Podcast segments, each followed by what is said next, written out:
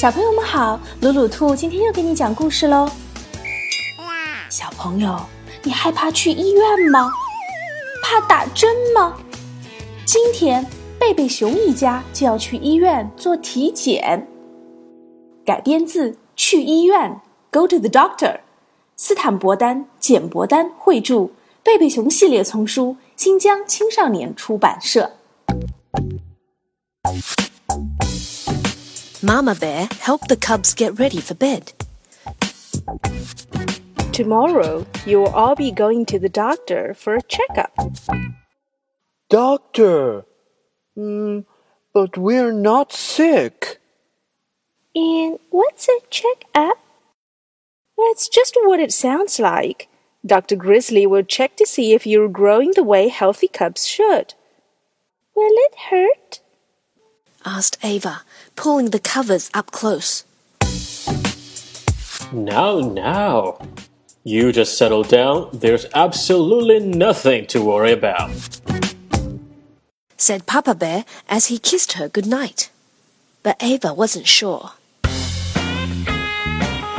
The next morning, after a good breakfast, the family got into their red roadster and were on their way. Ava asked as they drove along the dusty dirt road. Do you ever get checkups, Mom? Answered Mama. Yes, I do.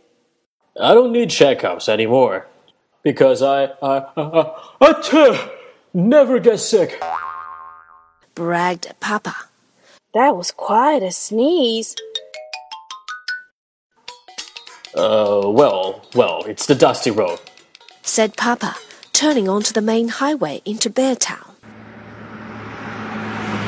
They pulled to a stop in front of the doctor's office.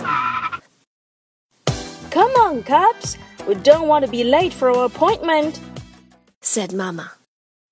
But Andy held back. He remembered something. Are we going to get shots? Huh, that's up to the doctor, said Papa, sneezing an even bigger sneeze than before. Bless you, said Mama. uh, well, it's just the bright sunlight. I never get sick. Sniffed Papa. The doctor's waiting room was busy and cheerful. There were pictures on the wall and puzzles to play with. Ava looked around at other bears coming in.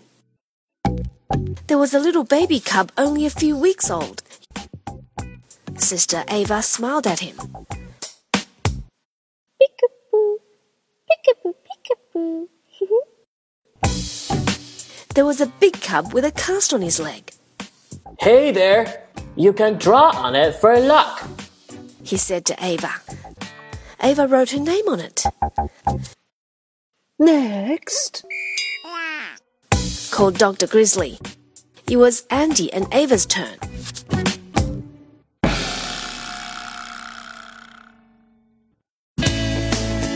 究竟熊哥哥和熊妹妹是否能顺利的通过体检呢？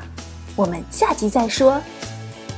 小朋友，除了听故事，你想不想看到贝贝熊的图片呢？可以让爸爸妈妈给你打开我们节目的视频哦，三 w 点鲁鲁兔点 net。